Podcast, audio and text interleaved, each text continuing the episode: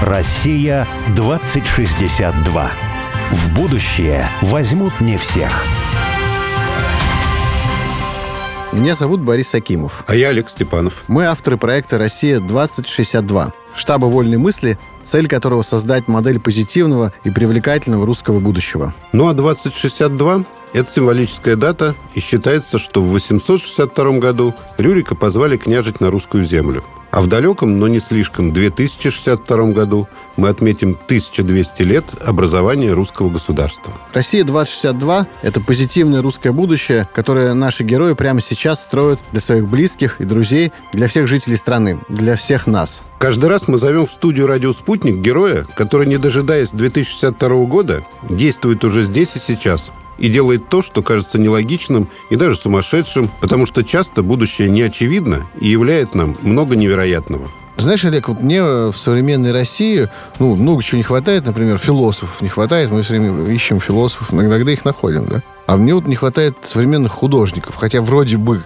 еще недавно казалось, что их довольно много, но по мне... Даже слишком. Много слишком. Но такие скучноватые и такие, в общем, пронизанные насквозь такой вот некой чуждой нам, я бы сказал, непочвеннической системы ценностей. А хочется таких вот, знаешь, вот как говоришь, нормальных таких консервативных революционеров, бравых ребят, которые радикалы, но одновременно почвенники. Как говорил Иосиф Виссарионович, других писателей у меня для вас нет. Вот. Так, других художников. Да, вышел на улицу, понимаешь, и тебя окружает э, такое драйвовое, крутое современное искусство, но пропитанное, понимаешь, таким вот радующими и э, вдохновляющими традиционными русскими ценностями. Вот такого художника попробуй найти. Ну, ты, кажется, нашел, да? Да, вот есть у меня все-таки художник, писателей нет, а художник есть.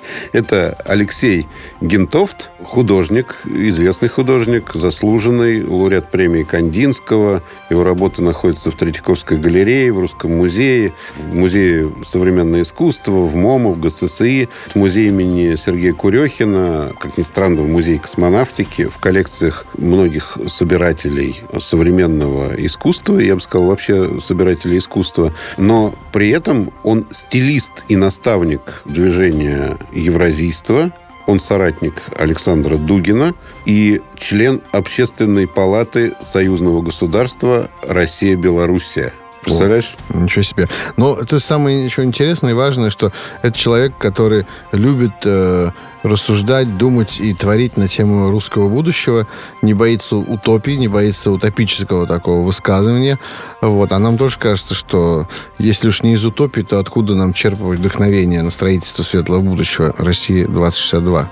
Да, мы в каком-то смысле собираем таких и в прошлом, и в настоящем собираем таких сумасшедших, в хорошем смысле, людей, да. Ну, когда Федорова читаешь да, сначала... Утопистов. Да, он абсолютно сумасшедший. Кстати, да, если вдруг вы утопист, то можете нам написать. На... Найдите наш телеграм-канал «Россия-2062» и напишите мне. Я утопист, тема.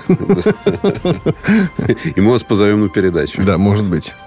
Но о будущем интересно именно с такими людьми говорить, да, потому что, как ни странно, звучат их часто слова, но иногда ты потом, через какое-то время, может быть, через много лет, но ты понимаешь, что именно они были правы.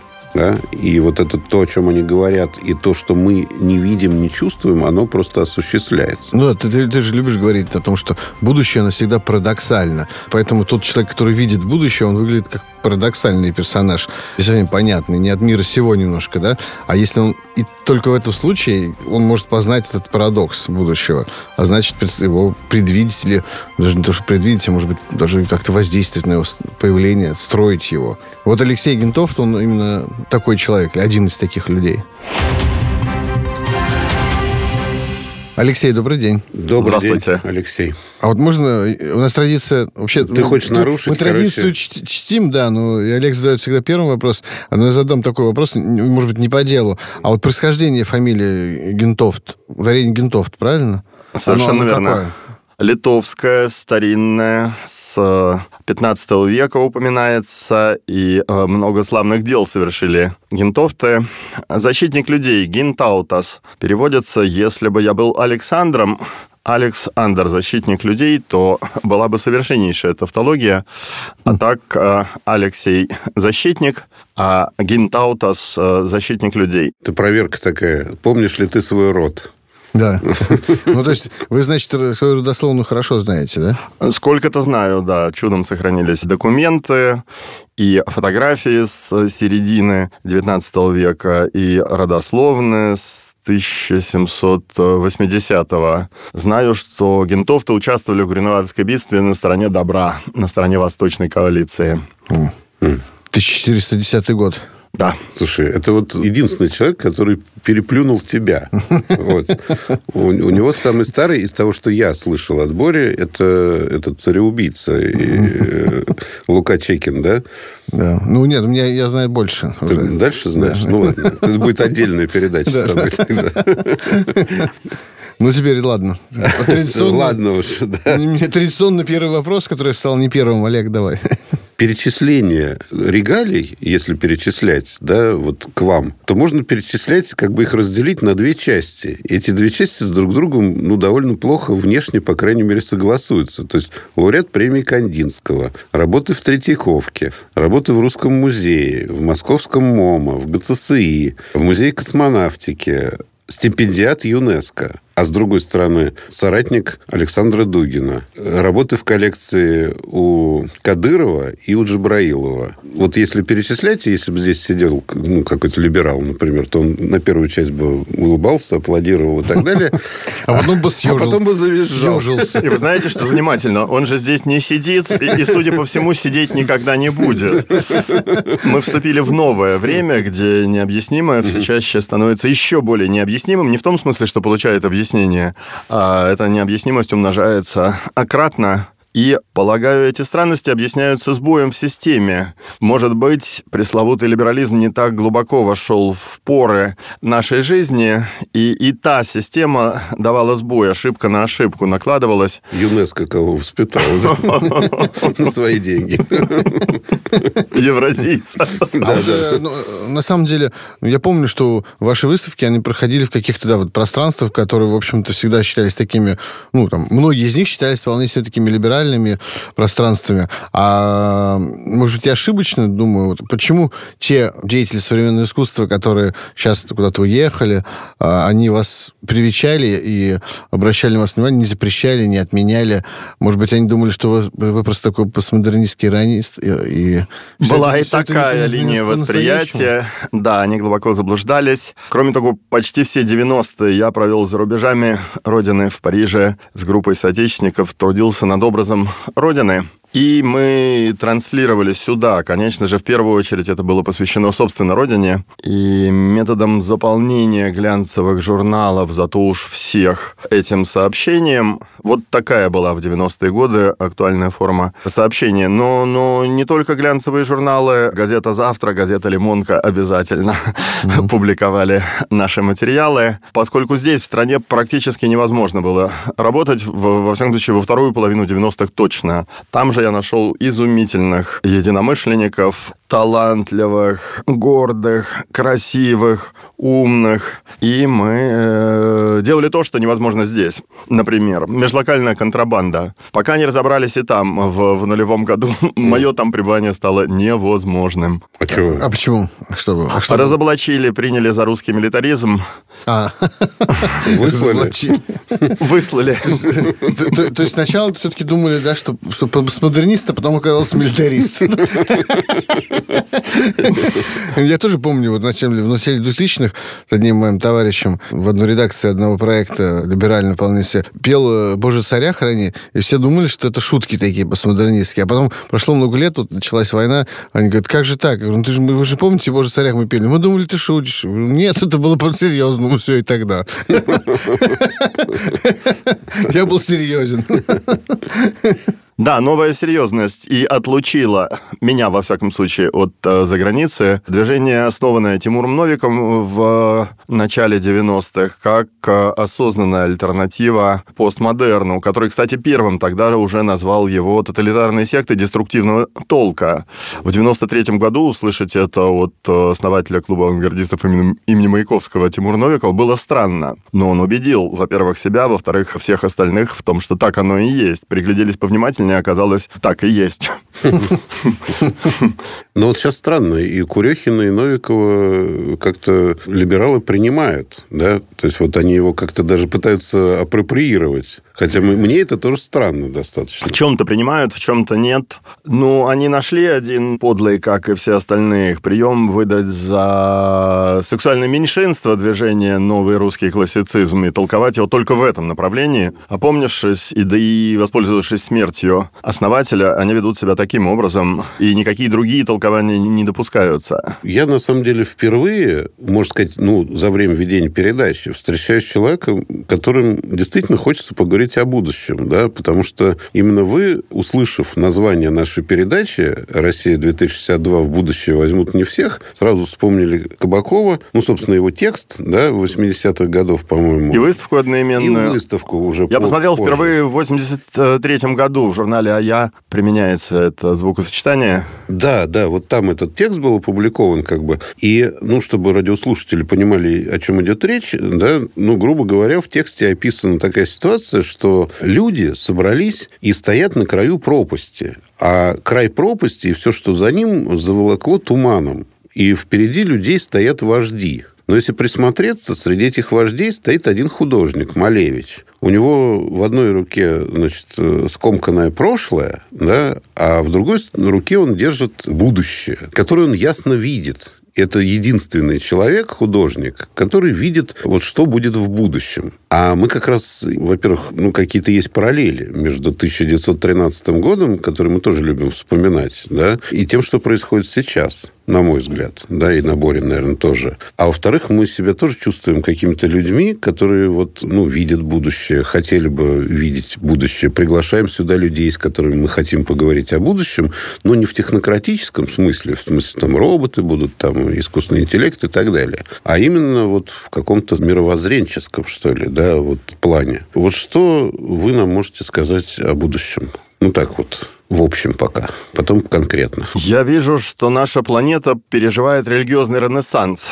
Кто мог подумать еще совсем недавно о том, что самоидентификацией соотечественников станет э, скорее вера, нежели национальность. Если русский подразумевается православный, и эта тенденция нарастает. Если это узбек или таджик, то это подразумеваемый мусульманин. В калмыках мы тоже уверены, и с ними все хорошо.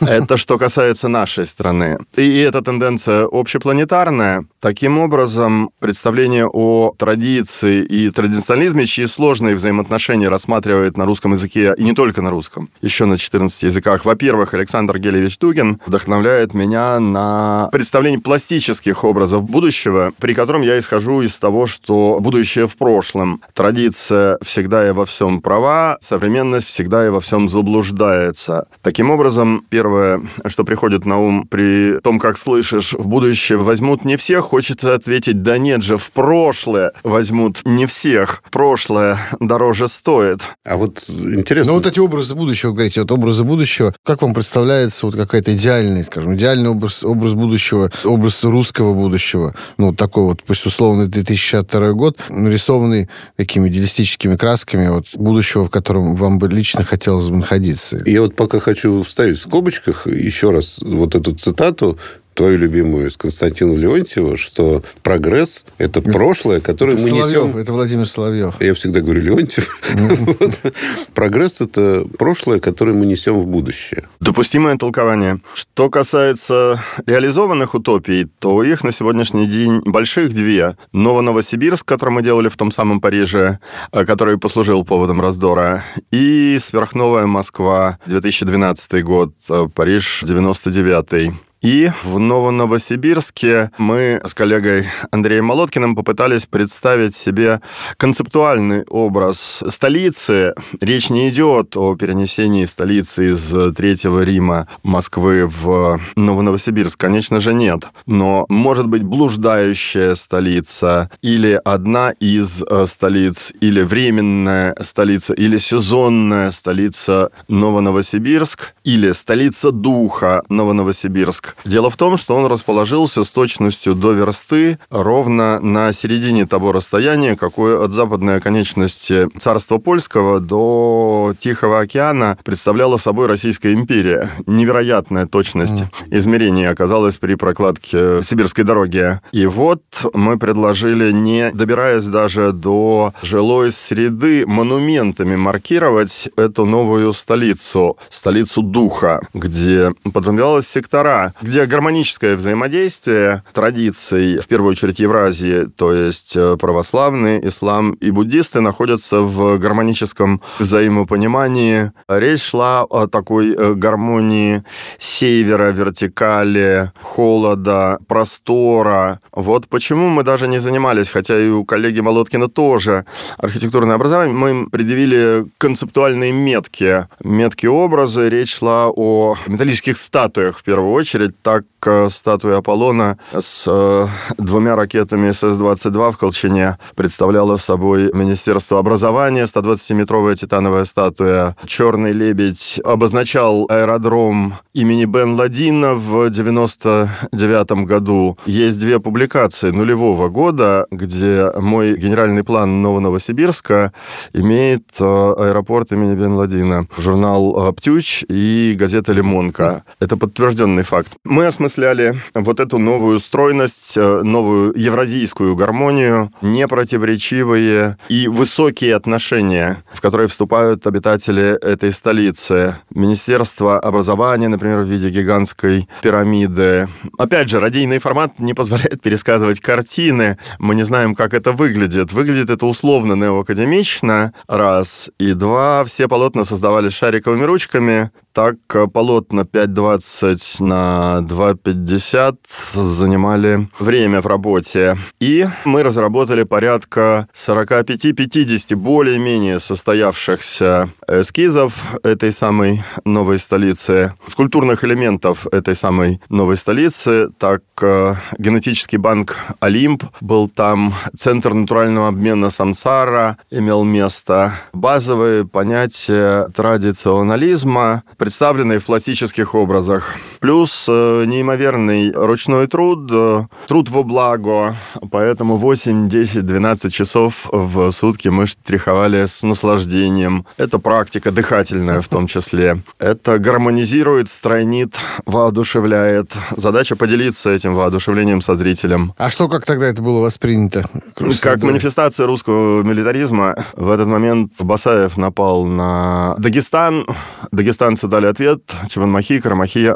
Это было подано на Западе как нападение России на э, мирную Чечню. И все наши проекты на долгое время вперед были сняты, поскольку речь идет о пропаганде русского милитаризма, которая выглядит как нападение Басаева на, на Дагестан. А вот второй проект э, про Москву.